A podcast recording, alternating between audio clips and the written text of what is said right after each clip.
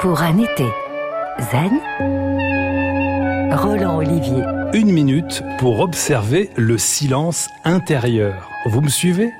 Le cerveau adore bavarder. Il a un avis sur tout et notre attention est souvent captivée par ce flot incessant de pensées. Parfois, on peut marcher dans un très bel endroit sans finalement y prêter attention. L'activité cérébrale est un phénomène normal.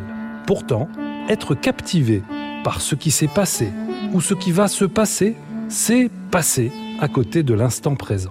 Alors, peut-on arrêter ses pensées? C'est en effet possible, mais pour un temps très court, car c'est en cessant de respirer qu'il est le plus facile d'arrêter de penser. Et bien sûr, cela ne peut durer que quelques secondes. Et mieux vaut ne pas faire cet exercice plusieurs fois de suite afin d'éviter les étourdissements.